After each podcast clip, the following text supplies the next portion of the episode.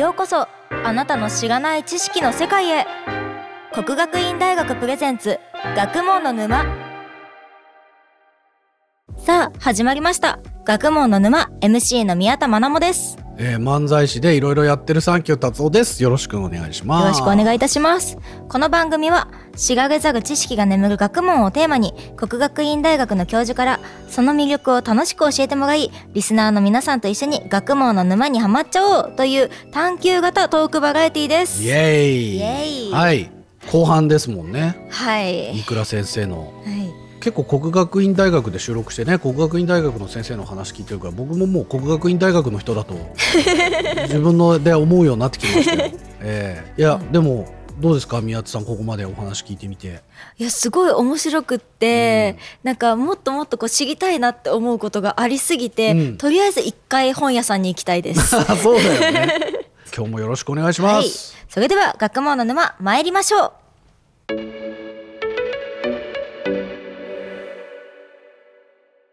それでは学問の沼に誘うゲストに登場していただきます。前回に引き続き国学院大学文学部日本文学科の飯倉義之教授です。先生よろしくお願いいたします。はい、よろしくお願いしまよろしくお願いす。しますまずは私から前回のおさらいをさせていただきます。妖怪や鬼といった交渉文芸学や現代民族論などを専門に研究されている飯倉先生から鬼の沼をテーマにいろいろと教えていただきました。うん私たちが思い描く赤い鬼や角が生えている鬼は中世以降に登場したそうでもともとは姿も形もなかったというお話をしていただきましでたす。ね。はい、いや素晴らしいおさらいでございます。で、なんか鬼の中にもなんかその風流を消せる鬼がいるという、はい、笛も吹けるし、うん。琵琶も弾ける、うん。あと褒めてくれたらあげちゃうみたいなね。あとよくわからない異形のもの不安、そういう人間のもうずっとある不安みたいなものの具現化した形が鬼なんだっていうお話でしたよね。はい。もうこれ今日はどんな話が聞けるのかなあとそもそもなんでこんなに引き出しが多い人間になってしまったのか、ね、そのあたりもちょっと今日聞ければいいなと思います。そうですね。それでは先生、今回最初の沼テーマは？はい、じゃあ今回の沼は鬼の沼にはまったきっかけ、およえーお話ししたいうと思います。鬼沼早速。そんな沼あんの？そうですね。あの小さい頃からその民話とかいろんなものに興味があったんですけれども、特になそういうのに興味を持ち始めるっていうのは、私あのいとこが多かったんですよね。それも全部年上で一番あの下の子として生まれているはいということですね。あの、えーいとこが読んだ本とかが次々と最終的にうちにたどり着くんですよね。いいですねでそんな中に多くあったのがその民話の本とか、えー妖怪図鑑とか、うん水木しげるさんの本ですね。はい。それじゃあいとこはなんで持ってたの？そのミーマ図鑑みたいななんででしょうね。でもそれ読んだんだやっぱ興味があったんですそうですね。いとこは読んでなかったっぽいです。ねそうですよ鬼太郎だって怖いでしょ小学生からしてみたら、ででもその不思議な世界のえー不思議な姿形のものが不思議なことをしてる。そのの不思議さですよね。もう不思議が何回も出てきてますけども。うんうんうん。なんでこんなことがあるんだろう。そしてこんなものが本当にいるんだろうかと思って世の中を見てもどうもそう簡単にはいないと。なかなか見えないですよね。うんうんうん。でどうもこれは本当のことではないらしいと。えもうそんなことに気づいちゃう、じゃあ本当のことじゃないのにあったよいる？よって言って伝えてきたっていうのはどういうことなんだろうっていうことに興味が向いていくんですね。えそんな子供だったの、そうですねいやすごいですね。でもそれでもやっぱり、ね、なぜめ自分の身の回りにあることがそうなっているのかっていうなかなか疑えないじゃないですか子供の頃ってね。うんうんうんうんでこの大学のそのにたどり着いたのはどういうことなのそうですね、あのそういうわけで民話っていうものが世の中にあってこれが不思議な話とか面白い話とかまた妖怪とか鬼が出てくる話とかいっぱいあって、まあ、図書館の中で借りて読んでたんですね。である時気づいたのが、あれ？こんな同じような話がたくさんあるんだけど、これって作者がいないんじゃないかって。確か言い伝えってそうですよ、ね。他の本は太宰治が書いたとか、紫式部が書いたとか書いてあるのにこれは作者がいないのにこんなに大量にあって、うん。しかも似通った話が日本中にあってそれをみんなが覚えてる。これどういうことだろう、うん。すごく不思議なんじゃないか。確かにバリエーション豊富ですよね同じような話でもね、でうん。誰かが思いつきで言い始めたんならこんなにいないだろうし伝わらないだろう。と、うん。これはどういうことでそんなものがあるのかって疑問に思ったんですね。はいただそれをどういうふうに研究したりうん。学んだりしていいのかっていうのが全然あの分からなかったんですけども、まあ、大学を受験する時期になって、うん。はい。であー文学とかやってみたいな説話とか、世界中にいろんな説話があるのでちょっと考えたのが外国のインド文化とかやったら、うん。そういうインドの説話と日本の説話の比較もできるかなとかいろいろ考えて、大いろんな大学のパンフレット文学部のパンフレットなんかを読んでいやた真面目な高校生だな、時にですね、うん。あの国学院大学に伝承文学専攻というのができるっていうパンフレットがあったんですよ。できるってできる立ち上げそうだったん第ですね。1回、うん。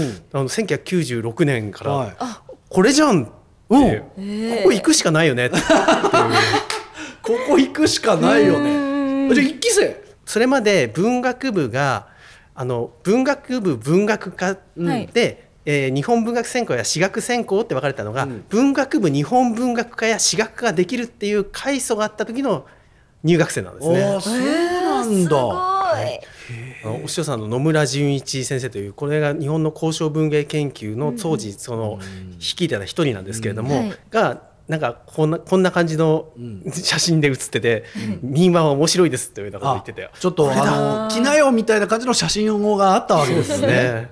でもうここ行くしかないっしょ。しかない。うん。あじゃあもう結構やりたいことが固まってる状態で大学来たんだ。そうですね。というかパンフレット見た瞬間固められてしまったという感じです。すごい。あ鬼に見入られたわけですね ですね。ーでは鬼について調べようと思ったきっかけとかってあるんですか？そうですね。まあ鬼やそういう妖怪といったもの全般なんですけども、大学に入りまして、うんうんでやっぱりこういう、えー民間説話、民話などを研究したいな、勉強したいなと思って。宮田さんも受けていただいた伝承文学概説のはい先生にですね、こういうことをえー勉強したいんですって聞きに行ったんですね、はい。そうしたら研究会に入るといいよって言われまして、うんうんでその研究会で説話研究会という会なんですけれども、はい。大学院生やうんうん。OB なんかもいっぱいいて、で、えー実際に民話を聞かせてもらいに地方にフィールドワークに行くんですね。でそのフィールドワークに参加してあこういう場で民話が伝えている人たちが話をしたり、えーしてるんだっていうのに触れていったんですね。うん。でそういうのを繰り返していく中でですねちょっと気づいていくのが当時テープレコーダーでうん。録音してるんですけども、はい。先輩たちがですね頻繁にテープレコーダーを止めることに気づいたんですよ。ガチャって。うん。テープレコーダー当時90分テープを使ってたんですけども、まあ持って歩いてテープ1、まあ、あんまりも3本ぐらいですよね。なので、えー取れて270分、うん。その時間を無駄にしたくないので先輩がここはいらないなってところでテープ止めれてるんですよね。でどこで止めてるタイミングかっていうと、うんこんな昔話知りませんかね？うーん蛇が嫁入りしてくる話って昔聞いたことあっちゃうなとかいう時は回ってて、うん。で一段落して蛇っつえばこの間、えー変なことがあってっていうような話がじゃガチャって止めてるんですね、そこはいいやもったいない、ええ。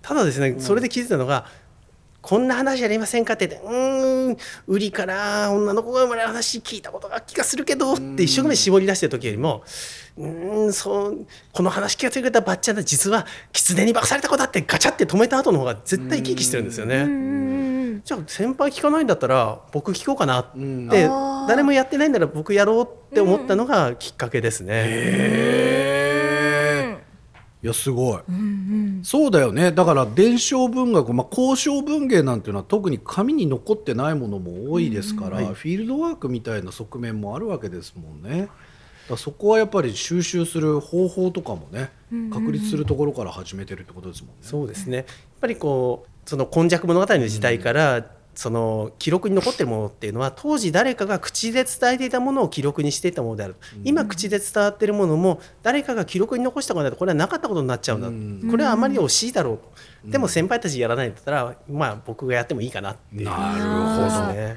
へー。え今でこそ「妖怪ウォッチ」とか「鬼滅の刃」などあの妖怪とか鬼の作品とかあるんですけど学生時代に熱中した作品とかってあるんですか？そうですね。小さい頃から水木さんの作品はたくさん読んできましたし、うん。でえ水木さんの元ネタっていうのが柳田国夫なんかの民族学の資料にあるんだっていうことにも気づいて、はい。ああなるほど、えー作品になったものと作品になる以前の文化の中のうんうんうんうん。伝わってるものっていうのがあるんだ、それをうまく作品に陥れてるんだその辺がすごく、えー面白いところで。うん。でそれらの伝わってきた民族学的な資料を使って、えーそういった作品を作っていくっていうのがあの一つの、まあえージャンルを成していくのはやっぱり1990年代なんですね。そうなんだ、はい。最近じゃん。そう。まあ、最近といってももう30年前になるわけなんですけども、うん。で、えー、と1994年があの京極夏彦さんの「産めの夏」なんですね。あったあっでその頃同じ頃に漫画では「牛尾と虎」とあかりましたね。えー、と悠々白書とか、そうですね、はい。えー犬夜叉とかうんそういう妖怪なんかを使ってでさらにその妖怪っていうのが元ネタをその民族学のものに求めていくような作品っていうのが多く登場してくるんですね。だそういった作品なんかがその頃の民族学ってちょっとまだあのそれは現代の創作だからって言って線を引くっていう姿勢が強かったんですけども、うんでもかつて伝承としてあったものが現代にこうやって生かされる。そして今のうん。私たちというのはこれによって知るんだと。正直言っちゃえば水木さんを経由して我々妖怪知ってるんだと。そうですよね、うん。だからどういうふうに表されてきたのかいるのかっていうことも考えていかなきゃいけないんじゃないかっていうことで、うんまあ、いろんなものを見ていくようになったんですよね。なるほど、はい、なので先生の論文にはね最近のこの作品に対するその考察とかの研究論文もあるわけですよね。ですね。ただね、あの一番学生時代にのめり込んだのはジョジョの奇妙な冒険です。ジョジョなんだ。ジョジョなんだ。そっちです。あんまり鬼関係ない。そうなんです。あんまあんま関係ないです。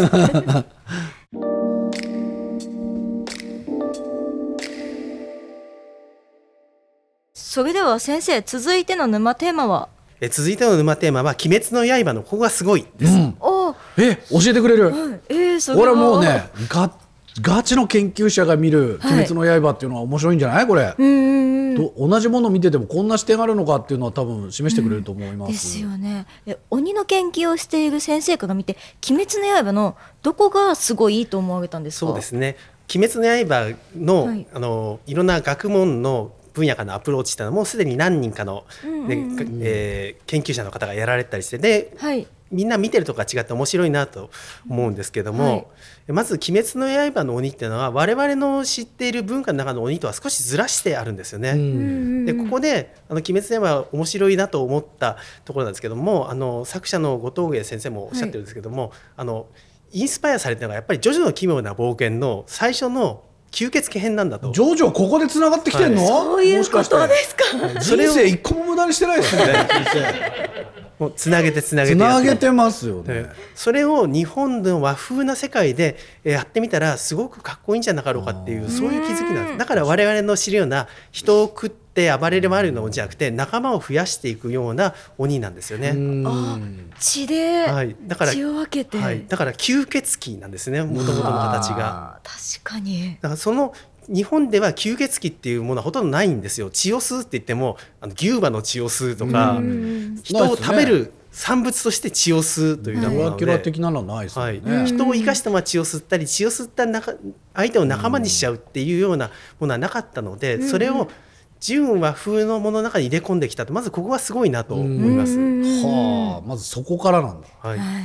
そしてあの時代設定も素晴らしいと思うのが大正時代なんですよね。対象ね。大正時代はあの日本がだんだんと近代化していく中で、いろんな制度が固まってくるんですね、まだ明治時代は混沌としててその江戸時代からのいろんな風習なんかを引きずってたりする、ところがえ明治時代にあの学制が発布されて、はい。人々が教育を受けるようになっていってで、えーいろんなことが変わっていくみんなが字を読めるようになっていって、えー鉄道があちこち伸びていって新聞とかが広まっていっていろんな情報が、えー均一に広がっていっていく、うん。そんな中で、えーその明るくなっていく大正デモクラシーなんかの時代でもありますし、みんなが文明を享受して明るくなっていく裏で、実は何百年も前からの因縁の鬼たちが人間を食らったりその食らわれた人間たちの、まあ、残された者たちがその鬼に復讐を挑んでいったりっていうものが展開してるんだと、ん。豊かになっていく社会の裏で起きている、この鬼と人間の構想って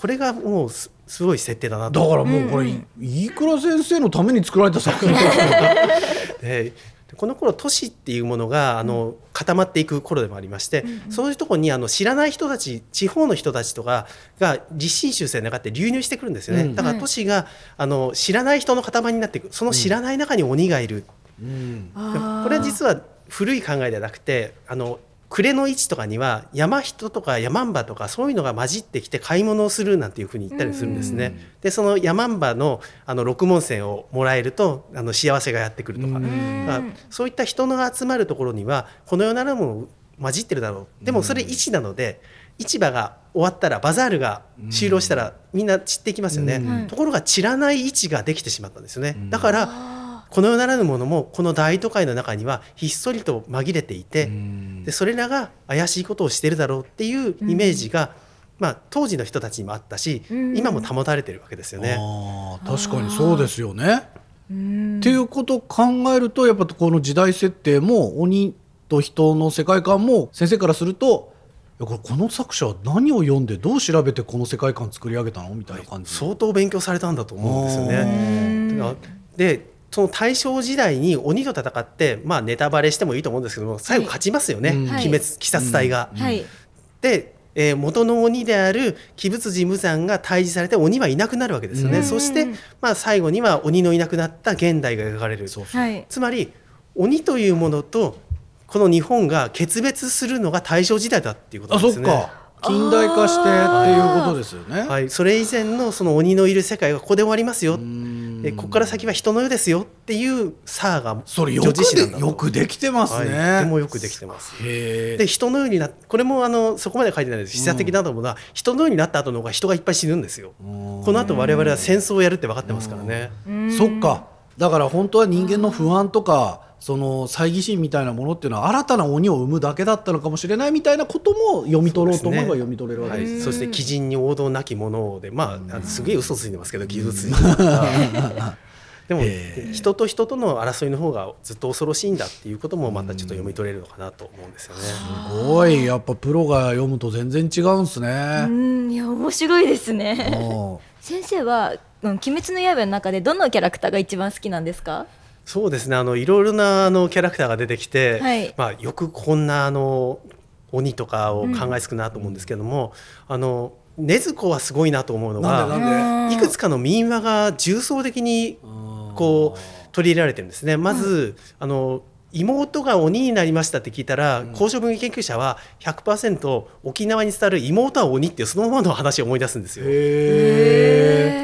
兄と妹がいて、兄が妹があの夜鬼になって牛を食うとこ見ちゃうんでそれを両親村の人に言うと、あんな可愛い妹になんてこと言うんだって追い出されちゃうんですね。でそれからいろいろあってあの故郷に久しぶりに帰ってみると故郷が全滅して妹しかいないんですね、うん、で悪い鬼が出てみんな食べられちゃった妹が泣くんで、うん、えー、あれ妹が鬼だじゃなかったのかなと思うと、うん、ネズミが出てきて、私はお前たちのお前の両親の魂であると。お前の言ったことは本当だった。食べられたと。早く逃げなさいって言ってあので、えー、その後妹の鬼が追ってくるっていうそういう話なんですけど。妹が鬼になって人を食うっていうのはもうそれそのままの展開ですよね。沖縄怖ただえー、禰豆子は炭治郎をずっと守り続けますよね。そね。それはやっぱり沖縄であのうなりの力なんていうのがありまして、えー、家族の中で妹という存在は兄たちを霊的に守護するんだっていう考えたのですね。おなり神うなり神って言いまして例えば娘が、うん、あの兄たちが海の漁に出ていると、である時それの一番下の妹がうんうんですねあのうなされていると、うん。うん、で、え両親が心配して起こすと、え今夢を見ていたと兄たちが、えー、大嵐にあって、みんな海に流された。投げ海みんな海に投げ出されたと、うん、私は一人一人こうやって掴んで船に乗せてあげたんだけども今起こされてしまって一番下のお兄ちゃんだけ捕まえられなかった。っていうふうに言ってたら、えーうん、あの兄たちが帰ってくると実は大嵐になってみんな投げ出された。ところが不思議な力で船に引っ張り上げられたんだが弟だけ助からなかったっていう。えー、起こしちゃダメだったんだ。だからで妹が兄を霊的な力で守るんだっていう考え方があって、えだから、まあ、妹っていうのがすごく力を持ってるっていうかそれが悪く出ると妹は鬼だし、よく出るとおなり神の力。それをガチャってくっつけちゃってるんですよね。すげえ。妹の伝承を集めてねなんかそういう感じにしたのかなっていうぐらい。へえやっぱすげえなやっぱ プロが見る「鬼滅の刃」ってこんななんだいやすごい、ね、見てて忙しくないですか「鬼滅の刃」もういろんあの情報量がすごいので 次々とあこれはあれだこれはあれだあ、えあの正直楽しんで暇ないですね。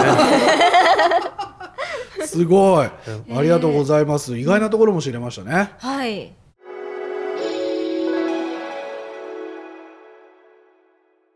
続いては私が聞いてみたい沼テーマなんですが、うん研究で興奮する瞬間もうずっと興奮してんじゃん今日だってね。もう何がけ興奮するって研究ですね。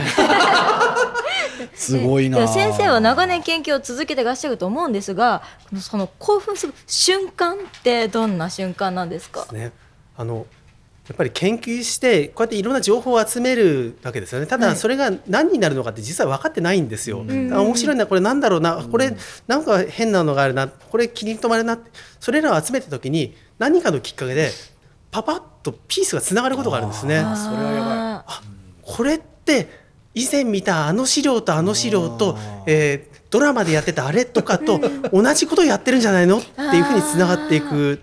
電流が走る的なやつ。です、バシバシバシだからあの無駄なこと一個もないですねって言っていただいたんですけど逆でして無駄なことがつながったものを披露してるのであつながってない無駄なものはたくさんあるんですよね。部屋の隅に映ったあかいっぱいある。でもいつ役に立つかわかんない。でもそれこそがこう研究の醍醐味だもんね、らねそのつながったもので具体的なものって何かありますか？そうですね。例えばですねあのケサランパサランっていうはい。ものがあのこれ私も小学生時代に、えーそれを持ってると幸せになるとか言ってあの校庭でみんなで追いかけ回した覚えがあるんですね。はい。で同じようなケサランパサランって言われたりテンサラバサラって言われたりするっていうものが山形県とか宮城県に多く伝ってましてそれがどう見てもウサギかなんかの毛の塊なんですね。はい。で私たちが追いかけ回したものはあ追いかけ回したかどうかわかりませんけども あの植物性のふわふわした綿毛でしたよね。はい。で全然違うものになんで同じものだってされてるんだろうっていうことを考え始めて、はいで、えーそれでいろんな資料が探っていくと、どうも最初にはテンサラバサラとか言われるその毛の塊が、うんうんうん。そのを持っていると。で狐の胞子玉なんて言って狐が持ってるあのお稲荷さんが持ってる玉だとも考えられてて、うん。それを持ってると、えー着物が増えるとかギャンブルがつくとか家にいい運が来るって言って秘蔵したらしいと。でそれに似てるから植物の綿毛などもケサランパサランって言われるようになってそれが知識として広まっていったらしいと。分かってんだだから落っこってる毛玉を拾うと幸せになるっていう知識が先にあってその毛玉っていうのが植物の感毛なんかにも普遍されていく。で毛の塊の毛玉からだんだんと他の玉動物の体から出てくる、うん。そのまあ結石っていうものがありますよね、なんかにもなっていったりとかつまりケサランパサランっていう不思議な名前や知識が先にあってそれに見合うものをケサランパサランだって決めつけてみんな言っちゃってるから別々のものがみんなケサランパサランなんじゃないのってつながった瞬間に。目が大きくなった今。ポッドキャストで伝わりきらない、でもそうですよね。これは興奮するわ。ちなみに宮田さんは小説書いてはい。てどんな時興奮しますか、あわ私ですか、うん。私はあの書き上がって提出する前にうん。23日1回置くんですけど、その置いてる期間が一番興奮してますね。なんかその時は自分がもう最高なものを書き上げたと思ってるので、あれなんだけど出した瞬間からもう後悔が始まるのでちょっともうそこからテンションは下がっていくんですけど。完成してね、はい。まだ人に誰にも見せてない状態はい。を23日置いて、はい。はい。で最後に自分で読み直してっていうところですね、はい。ああすごい。世に出る前の興奮っていうことですもんね、い、やすごいなでもそれももうあのー飯倉先生の目に触れた瞬間に、はい。い、ろんな読読み解かれ方しちゃいますよね。あの、ね。深読み誤読たくさんあると思いますんで。怖いですね、はい。ありがとうございます、はい。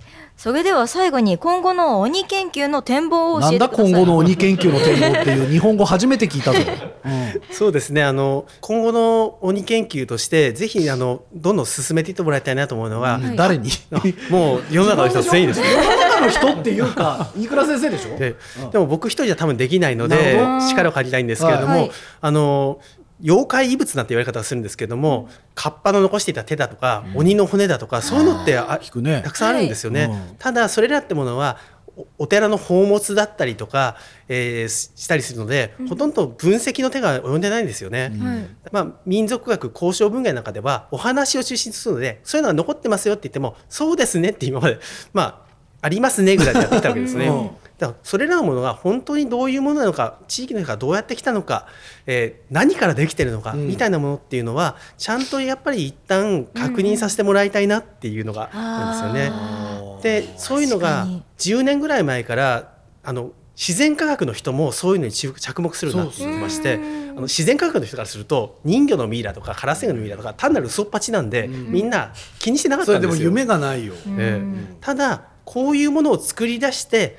珍しいねってみんなで見たりそうそう。こういうものがあるお寺ってすごいねってみんなで信仰してたりっていう文化として捉えなきゃいけないんじゃないか。その文化の核となるそのものってどうやって作ってあるのか、またはもし本物の本物だったら儲けものですからね。うん。ああ確かに。ということで X 線の分析とか、そういうことをやり始めてるんですね。あ物にも興味あるんですか先生はそういう、でなかなかあのでも僕はあのお話の人なので、ええ。ものを分析するとかができないので、うんうんあと共同研究とかでそうねですそういうのあって、はい。でも確かになんかそれを作ることによってどういうこうなんていうのかな。意向をね、周囲周囲の人たちに知ってもらおうとしてたのかみたいなね。そうですね。だから物を作り出していくにはその物へのイメージが固まっていて、でその物に関するまあ、お話工場ですよね。例えば人魚だったら、ねえー古い話では聖徳太子が、えーし今の滋賀県の川で人魚に出会い、えーなんていう話があって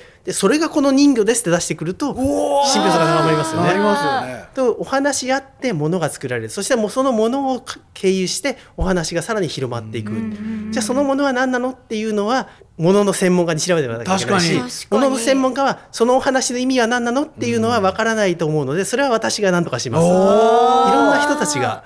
でそのものをどうやって運んでいったのかっていうのは今度は経済史とかの専門家が入ってくるだろうしそうですね。いろんな人たちが関わってこれまでそんなのは大した意味ないよねん。嘘だよねって思われてたものにちゃんとなんでその嘘が必要だったのかっていう意味を見出していく。なんでこの時期かというと、それまでお寺とか神社っていうのはそういうのこんなのがあるっていうのが知れたらうちの格が下がるって考えるような人もいたりあーなるほどだから逆に真剣に信じてるから出してくれないっていうところもあったりってんですけども調べるぐらいちょっといいんじゃないのって思ってくださる方が増えてきたっていうのがあるんですね。ああなるほど。なので去年、えーですかねあの岡山県のあるお寺に秘蔵されている人魚のミイラを、岡山の大学の共同研究で、はい。X 線をかけたりいろいろ調べたっていう研究成果があったんですね。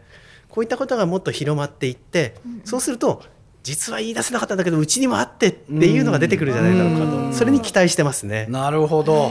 静かに興奮してるんですね 毎日。そういうのをねそれでは先生そろそろお時間になってしまいました。今回は貴重なお話をありがとうございまあした。りがとうございます、で日本文化における鬼、はい。いろんな側面があったと思いますけども、あのいかがでしたでしょいうか？か。がでしたか？とこれないでしょそんなの。宮津さんどうでした？鬼。めちゃめちゃ楽しかったです なんかもう本当に学生時代に先生の授業を取れなかったという恨みが全て消化されました。鬼になるところだったので本当なによかったです。うん。鬼はね僕もね大学院の後輩が鬼という言葉の研究をしてましてその実体がない名詞じあうんのね、対応する実体がない名詞の意味の広がりというか鬼っていう言葉っていろんな使われ方と意味を持ってるんですよ。うんうんでそれがなぜそういう広がりを見せたのかみたいなことも研究してた後輩を思い出して、でも今日の先生の話を聞いたらそもそもやっぱ来歴自体がね結構いろんなところからあって鬼っていうあのイメージに落ち着いてるっていうのはそれは言葉もたくさんの意味あるなっていうのうん。も分かりましたね。えー最初の方であの鬼の歌が思いつかないっていうことを、ねうん。宮田さんおっしゃってましたけども、うん。はい。鬼の歌はあの平安時代ぐらいからたくさん読まれてくるんですね、うん。でそれがほとんど心の鬼っていう読まれ方なんですよ。私の心の中に鬼がいてっていう、うん。それなんかもう現代までつながってくるような鬼の使われ方ですよね。確かにね。渡る世間もそうですもんね。ね。いやーということでね本日はありがとうございます。今回の学問の沼は飯久我先生に教えていただきました。先生ありがとうございました。ありがとうございます。どうもありがとうございました。ありがとうございます達夫さんいかがでしたか？いやあの数年前にお会いした時もねとんでもない人がいるなと思ってね、はどういう年の取り方なさるのかなと思ってたんですけれども、今日会ってねあの病状が進行してるっていうことが分かってちょっと安心しましたね、すごいです。いや本当にすごいですよね、なんか一つ聞くといろいろなところからの答えが返ってくるので、もうどんどんどんどん面白くて。記憶力と復元力がすごいですよね、はい。引き込まれちゃいました。うんうんうん、え。ーいや今回はどんな学びがありましたか宮津さんは？そうです。なんか、それこそ本当にさ鬼滅の刃のお話とか、うん。普通のこう物語もそういういろいろな学術的な面から見たこととかを考えながら読むとなんかまたあこれはあそこかなって思いながら読むのってこう二重に楽しいしそこで知識もついて楽しいしっていう楽しみ方があるなと思って、なんかまた自分でも読み返そうかなと思いました。確かにね、はい、いやなんかあとはその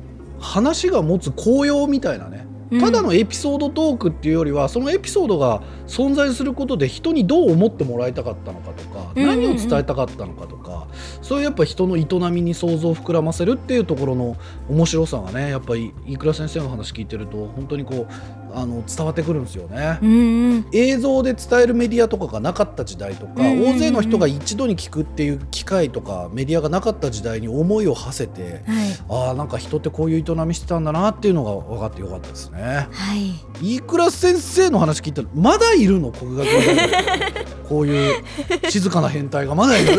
まだいるの？いや気になりますね。いや次回もね楽しみです。それでは次回もぜひお聞きください。さようなら。さよなら。ごきげんよう。